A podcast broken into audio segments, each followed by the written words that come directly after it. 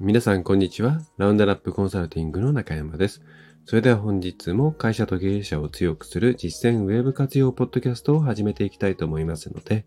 ぜひとも最後までお聞きいただければと思います。はい。引き続き声がガラガラで、えー、ございますが、ちょっと聞きづらい点もあるかもしれませんが、ご容赦いただければと思います。はい。今、ただいま、えっ、ー、と、2023年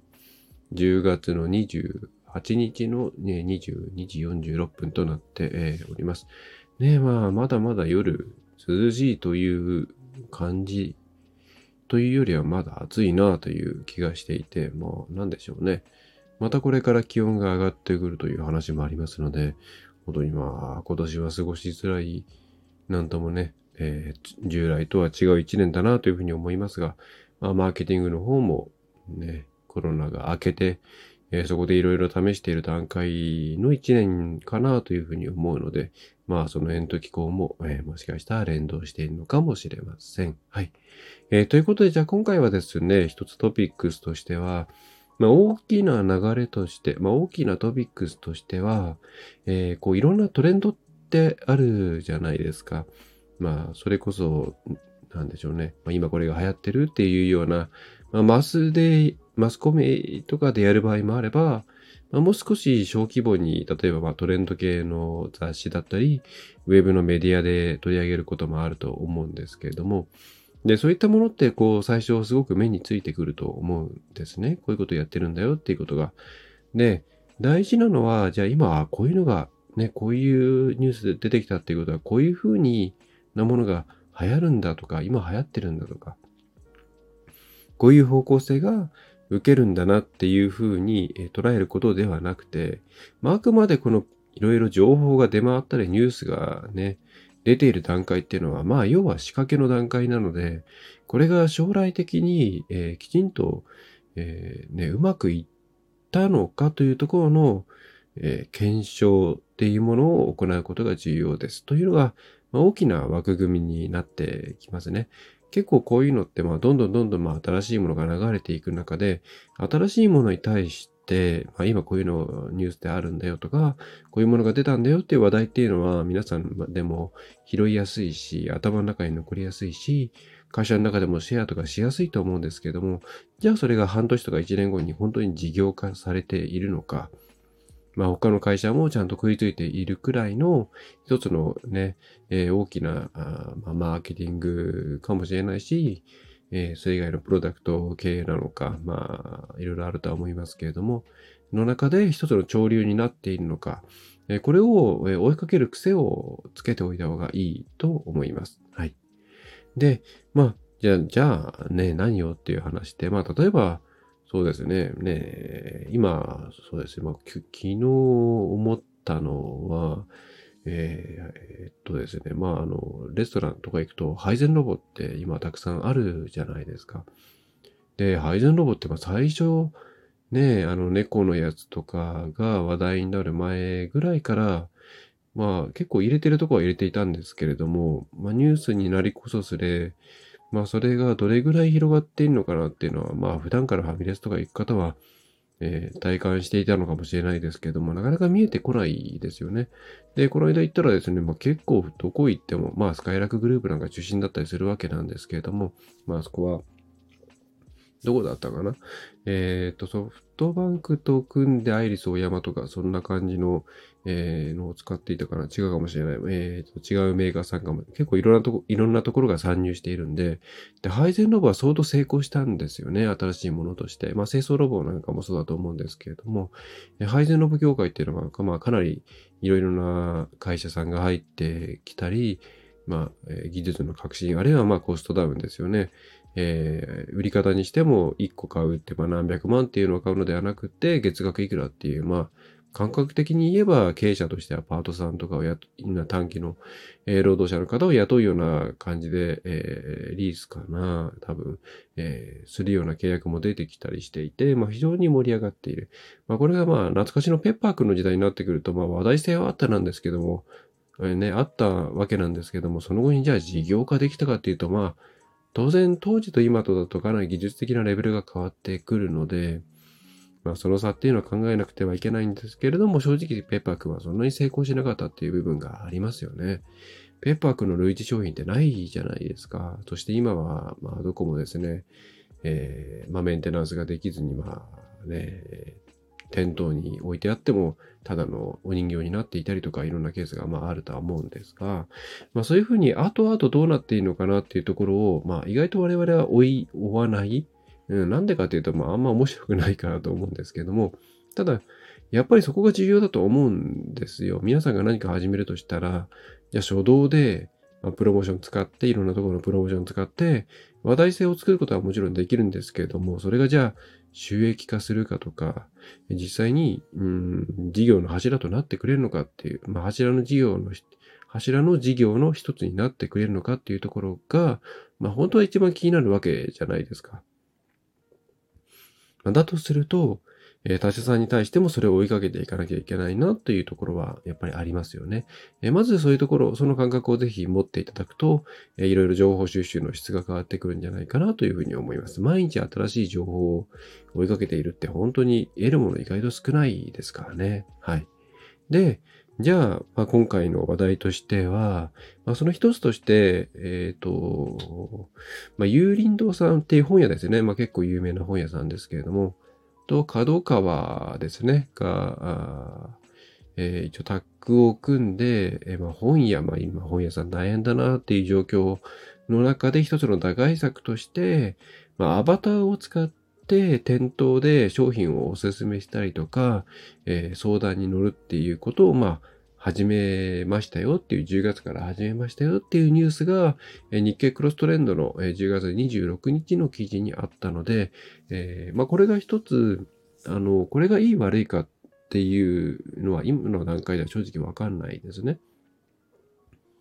あの、ほんと走り出した段階なので、えー、まあこれ自体もある種の仕掛けで出ている記事ですから、まあこれからどうなるかっていうところなんですけど、ただ、これが成功する、つまり、もっともっと横展開して、まあ端的に言えば、書店の売り上げが、まあ、売り上げが上がっていって、えー、まあ、さらに、まあ、裏で得られるデータとか含めて、えー、これはいいぞということで横展開、ユリンドの他の店舗にも入っていくのか、えー、まあ、それとも、まあ、ここでじわじわじわっと消えていってしまうのかっていうのは、えー、結構興味深いポイントだと思っていて、まあ、追いかけていきたいなと思っています。で、それはなぜかっていうと、これはまあ前のセミナーのとこでも言ったんですけども、まあ、今はですね、情報過多のために自分の価値観とか判断基準というものをアウトソーシングする傾向があるんですね。えー、どういったものが自分にとって損が少ないのかっていうのをいちいちマキシマイザー的にこう作っていくことも、また自分自身に自信を持って、いや、私が好き、これが好きなんだからこれがいいんだっていうことも、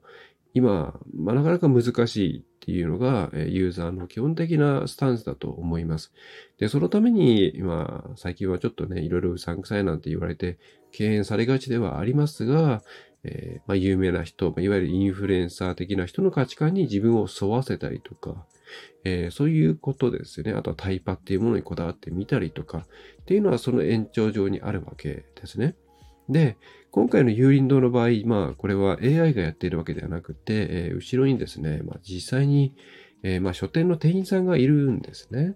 で、まあ、アバター自体は、一応その記事を見ると、なんか喋る猫みたいな感じの、まあ、ちょっと癖のある感じ、えー、ではあるんですが、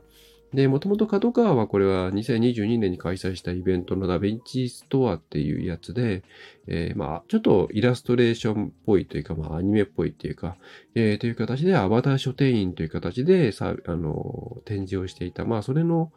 えー、導入実験みたいな形なんですけれども、もしこれが成功した場合、えー、と、まあ、うん、裏に何がこれこれの成功と失敗で何がわかるかっていうと、自分が、まあ、今の消費者が自分の価値観を、まあ、重ね合わせていい。その人の価値観をコピーしていいっていうふうに考える対象が、まあ、どこまで、うーん、上下っていうとちょっと良くないんですけれども、例えば有名な人、有名人、芸能人の生き方みたいなのに沿わせるっていうのは昔からよくあるわけなんですが、まあ、まあそうじゃなくても今、例えば YouTube でね、いろいろ、ね、結構チャンネル登録数があって、あいいなっていうふうに、まあ一般的に思われてる人の価値観に沿わせるっていうのも結構あるわけじゃないですか。で、まあそういうところで、今回はそこでもないんですよ。本当に相手の顔もわからない。ただ単に、まあ、有林堂さんの書店員であると。えその中でじゃあ偉いか偉くないかとかそういうことも含めてわからないんですね。で、この人たちに質問して、えー、それで、じゃあこういうのがいいと思うよっていうふうにして帰ってきたものを、あ、じゃあ買おうかっていうふうに価値観を相手に予託する、まあ相手の価値観を信じるっていうことが、これからまあこれが成功して浸透していくのであれば、結構そういうですね、もう身近な人で、まあでも書店の店員さんなんだから、まあ専門家だよねと。えそれぐらいのレベルって言ったら失礼なんですけども、それぐらいのところでもお客さんっていうのは自分の価値観を預けられるっていう時代に入っていくっていうことなんで、だとしたら割とこういう、えー、身近な専門家、有名じゃないけれども、身近な専門家の何かみたいなコンテンツとか、そういう見せ方っていうのはこれから結構響いていくと思うんですね。でも、まあ、これがまあうまくいかない、フェードアウトしてしまった場合は、やっぱりみんな、なんでしょうね、えー、いろいろ聞けるとか、なんだろうな、自分の質問に対して返してくれる。これ AI じゃなくて人間ですから、えー、だとしても、まあ、可能性1としては、やっぱりもう、その価値観を預けるんだったら、もう少し一般的にこの人は大丈夫とか、この人の考え方はいいよねっていうふうに共通認識ができているような人じゃない限りは、まだまだ価値観を、えーえー、まあ、預けられないっていう、えー、その人の価値観をそのまま自分に取り込むことはできないっていうこと。うん、まあ、だとすると、えー、やっぱりこれからまあそういう仕掛けをするのであれば、一般的に受け入れられるような人たちの肩を借りなきゃいけないっていうことになりますね。はい。で、もう一個は、えー、そういう話ではなく、えー、自分の好みを聞いて、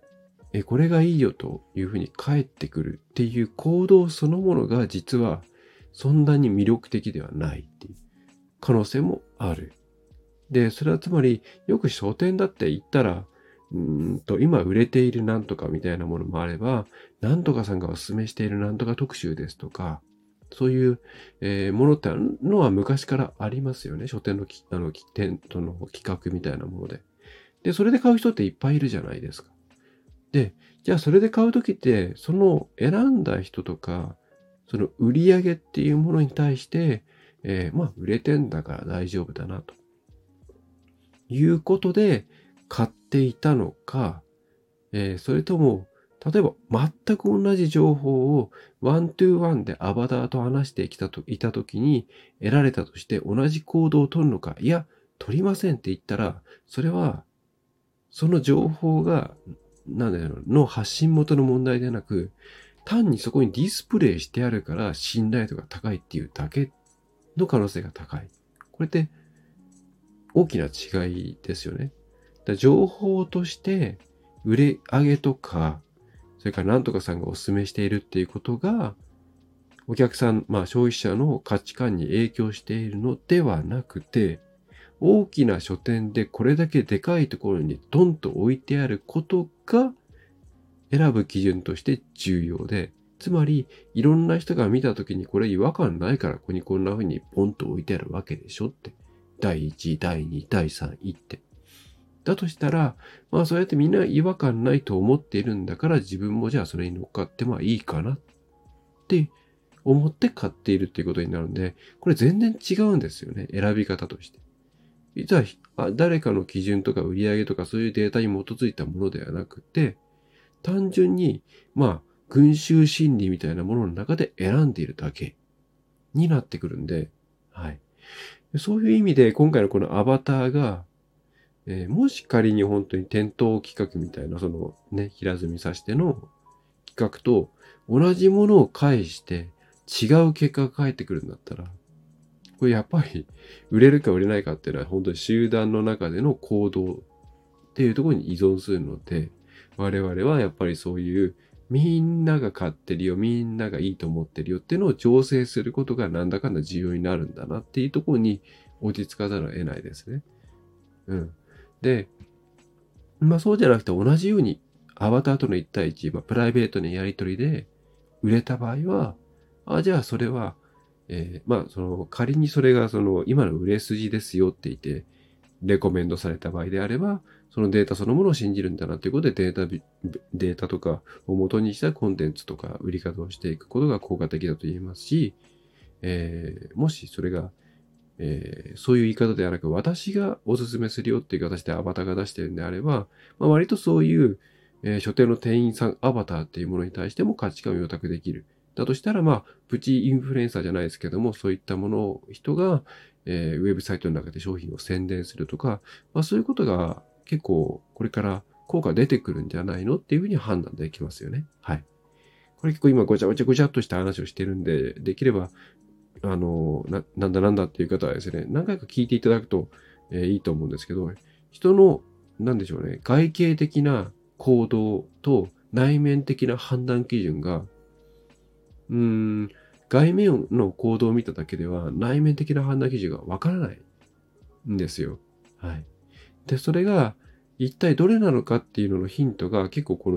まあ、今の書店の話であれば、ユーリンドのこの取り組みに出てくると思うんで、えー、これが当たり前のように他の書店に広がっていくかどうかっていうのは結構、うー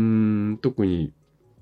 対面でお客さんと商売する方っていうのは抑えてチェックし続けておいた方が、